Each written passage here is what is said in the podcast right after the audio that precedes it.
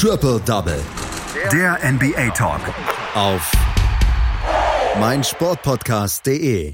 Angeführt von einem bärenstarken Luka Doncic haben die Dallas Mavericks ihren dritten Sieg in Folge eingefahren, auch wenn sie am Ende gegen die Kings doch nochmal gehörig zittern mussten und gezittert wurde auch bei den Los Angeles Lakers. Allerdings hatten die am Ende ganz knapp das Nachsehen, denn die Orlando Magic, die zogen tatsächlich noch vorbei und beendeten damit die neuen Spiele Siegesserie der Lakers. Das sind unsere beiden Schwerpunktspiele heute hier bei Triple Double auf mein Sportpodcast.de.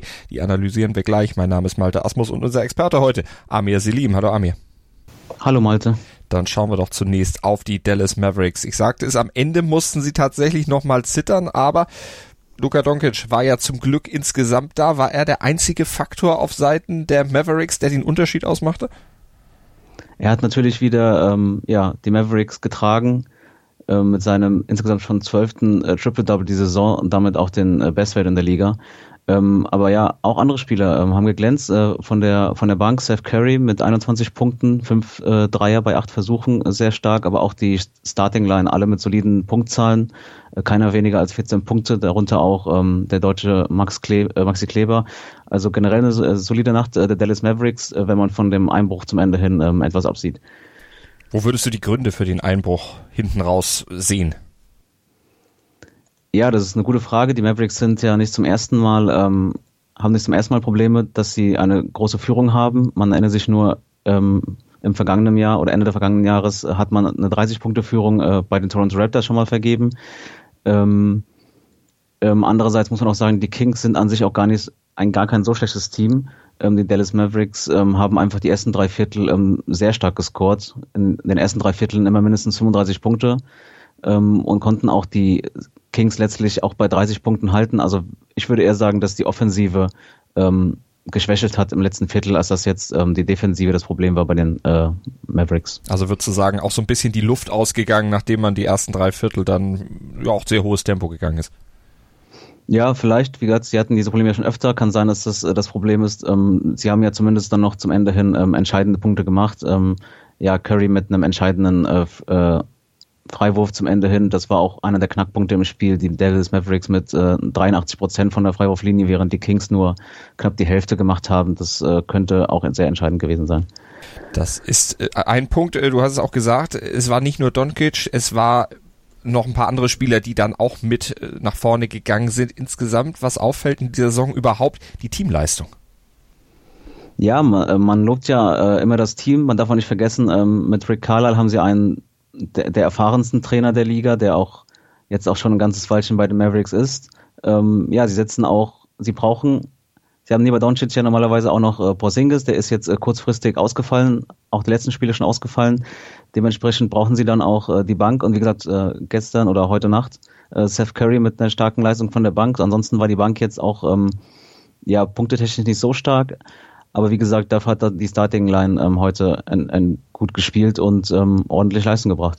Ja, nicht mal Porzingis mit dabei gewesen und dann trotzdem schon drei Siege in Serie eingefahren. Wie weit kann denn diese Strecke noch gehen?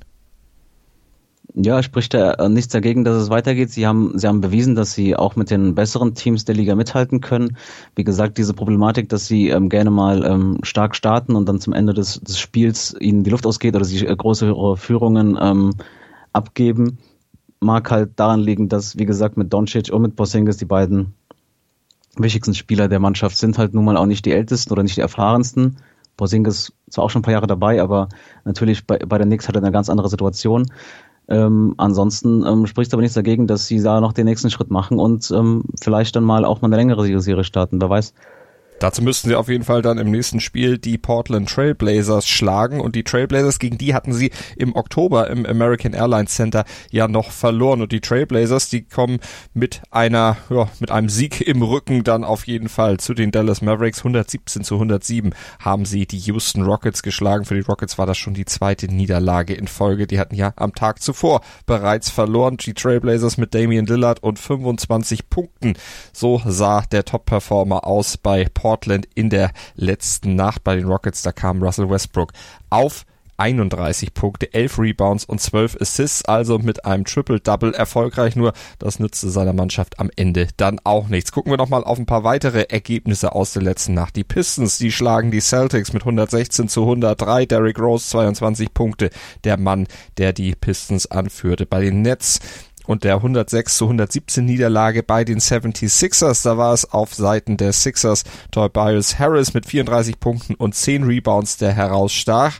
Die Spurs, die unterliegen bei Miami Heat mit 100 zu 106. Kendrick Nunn auf Seiten von Miami 33 Punkte erzielt.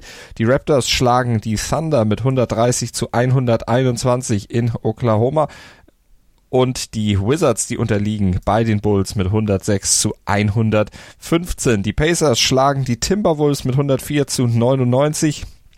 Die Hornets unterliegen den Nuggets mit 86 zu 100. Über die Trailblazers haben wir schon gesprochen und jetzt gucken wir noch auf das Duell zwischen der Orlando Magic und den Los Angeles Lakers. Ein Spiel auf Messerschneide, was so ein bisschen hin und her wogte und am Ende von Orlando Magic mit 119 zu 118 gewonnen wurde. Die sind in der Schlussminute noch vorbeigezogen. Ja, es war ja, ein sehr, sehr seltsames Spiel teilweise, weil beide Teams ähm, auch mal äh, recht große Runs hatten. Ähm, aber vor allem die Orlando Magic, die ja, ja zeitweise mit über 20 Punkten geführt haben, um es am Ende dann fast noch aus der Hand zu geben. Aber sie haben es äh, geschafft, ähm, am Ende noch die entscheidenden Punkte zu machen und die Lakers als erstes Team, das weniger als äh, 50 Prozent ihrer Spiele gewonnen hat, die Lakers zu schlagen. Wie haben sie es gemacht? Was war der auslösende Faktor dann am Ende? Warum konnten sie doch noch wieder vorbeiziehen und vor allen Dingen, warum hatten sie zwischendurch diese hohen Führungen verspielt? Ja, die Lakers sind ja normalerweise ein Team, das ähm, vor allem äh, defensiv sehr stark ist. Man muss aber auch sagen, ähm, Anthony Davis war einer der wichtigsten Spieler nicht dabei. Ähm, dementsprechend die Orlando Magic in den ersten beiden Vierteln mit äh, ja immer mindestens 30 Punkten. Und ähm, auch hier haben wir ein, ein Team, das ähm, ja, eine breite Leistung gebracht hat. Wir haben mit Markel Volz den ehemaligen ähm, Nummer 1 Pick und ähm, ja, der der ja ähm, die ersten Jahre Probleme hatte mit seinem Wurf und mittlerweile immer stärker ankommt, gestern mit einem Triple-Double. Ähm, wir haben Aaron Gordon, auch ein Spieler, der jetzt auch schon ein paar Jährchen dabei ist, der auch ein Lottery-Pick war. Ähm, also die eine breite Leistung des Teams und ähm, ja, die Lakers, ähm, den hat man hat angemerkt, dass mit Davis und auch mit äh, beispielsweise ähm, Rajon Rondo zwei wichtige Spieler gefehlt haben und die Leistung im, im Verbund nicht so stark war, wie man es von ihnen gewohnt ist. Wie gibt es da eine Erklärung aus deiner Sicht für? Ja, das ist ähm, ja schwer zu sagen, um ehrlich zu sein, weil wie gesagt normalerweise die Lakers überzeugen über die Defensivleistung und ähm, klar ist äh, Anthony Davis äh, eine starke Präsenz in der Zone und auch ähm, darüber hinaus, aber ich würde schon sagen, dass man äh, sich fragen kann, ob die Lakers ähm, in den ersten Vierteln wirklich ähm, ja konzentriert genug waren. Wie gesagt, die Orlando Magic sind bei weitem keine Laufkundschaft, sie haben talentierte Spieler, aber dass man da so große Runs dann auch ähm, zulässt, während man selbst überhaupt nicht trifft. Und auch die Runs, die die Lakers hatten, haben ja, haben ja gezeigt, dass sie ja durchaus in der Lage wären, die Orlando Magic auch zu schlagen. Ähm, ja, also da, ich würde es vor allem auf die eine schwache Defensivleistung der Lakers äh, schieben. Wenn man mal die Gesamtbilanz der Lakers anguckt, 33 Siege, 8 Niederlagen, 16 Siege zu Hause, 5 Niederlagen zu Hause.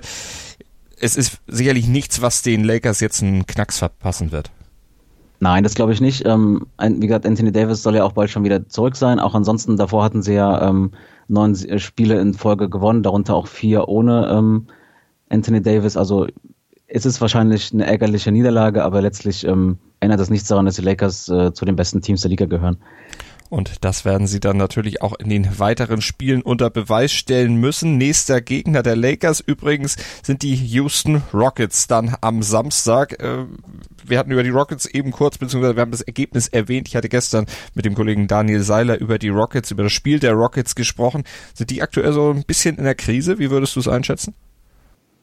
Ja, ähm, man hatte ja zu Beginn Probleme, ähm, sich erstmal umzustellen auf das äh, oder auf, auf die Spielweise mit Russell Westbrook. Dann gab es eine Phase, in der die Rockets ähm, man den Eindruck hatte, sie haben den nächsten Schritt gemacht, aber aktuell ja, sie, sie, sie können, sie schaffen es nicht so ganz, sich zu stabilisieren. Und ähm, gerade der Trade von äh, Russell Westbrook hatte ja das Ziel, dass die, dass die Rockets ja richtig angreifen wollen. Und aktuell ja sind sie ja eins von, von vielen guten Teams, die im Westen nun mal da sind. Und weiß nicht, ich finde es schwer zu sagen, ähm, ob sie es jetzt nochmal schaffen. Es ist ja noch ein bisschen Zeit bis zu den Playoffs, aber sie sind momentan auf jeden Fall nicht so stark, als dass sie ihre Ziele ähm, mit Hinblick auf die Meisterschaft erreichen können werden wir natürlich weiter verfolgen hier bei Triple Double auf mein Sportpodcast.de. Wenn wir mal kurz auf die Tabellen gucken. In der Eastern Conference die Milwaukee Bucks natürlich weit, weit vorne. 36 Siege. Dahinter kommen die Miami Heat mit 28 Siegen, dann die Boston Celtics, die Toronto Raptors, die Pacers, die Sixers, die Magic und die Nets. Die stehen aktuell alle auf den Playoff-Plätzen in der Eastern Conference und in der Western Conference, da geben die Lakers weiter den Ton an. 33 Siege, ich hatte es eben gesagt, dahinter die Denver Nuggets mit 28 20, genauso wie die Jazz und die Clippers. Dann die Rockets mit 26 Punkten auf Platz 5. Dallas hat ebenfalls 26 Siege, dann Oklahoma und Memphis. So sieht's aktuell in der Western Conference aus. Alles weitere natürlich hier bei uns werktäglich bei Triple Double auf mein Sportpodcast.de mit unseren Experten. Heute war Amir Selim, der Mann am Mikrofon. Amir, vielen Dank dir. Danke auch, Malte. Schatz, ich bin neu verliebt. Was? Drüben. Das ist er. Aber das ist ein Auto. Ja, eben. Mit ihm habe ich alles richtig gemacht. Wunschauto einfach kaufen, verkaufen oder leasen. Bei Autoscout24. Alles richtig gemacht. Triple Double. Der NBA Talk. Auf meinsportpodcast.de. Daily Down Under. Das Chip and Charge Special mit Andreas Thies und Philipp Jobert. Abonniere jetzt Chip and Charge. Ab dem 20. Januar täglich als Podcast. Alles rund um die Australian Open und täglich die Möglichkeit, eine aktuelle Ausgabe des Tennismagazins zu gewinnen. Chip and Charge. Daily Down Under. Die Australian Open auf meinsportpodcast.de. Schatz, ich bin neu verliebt. Was? Da drüben. Das ist er. Aber das ist ein Auto. Ja, eben. Mit ihm habe ich alles richtig gemacht. Wunschauto einfach kaufen, verkaufen oder leasen. Bei Autoscout24. Alles richtig gemacht.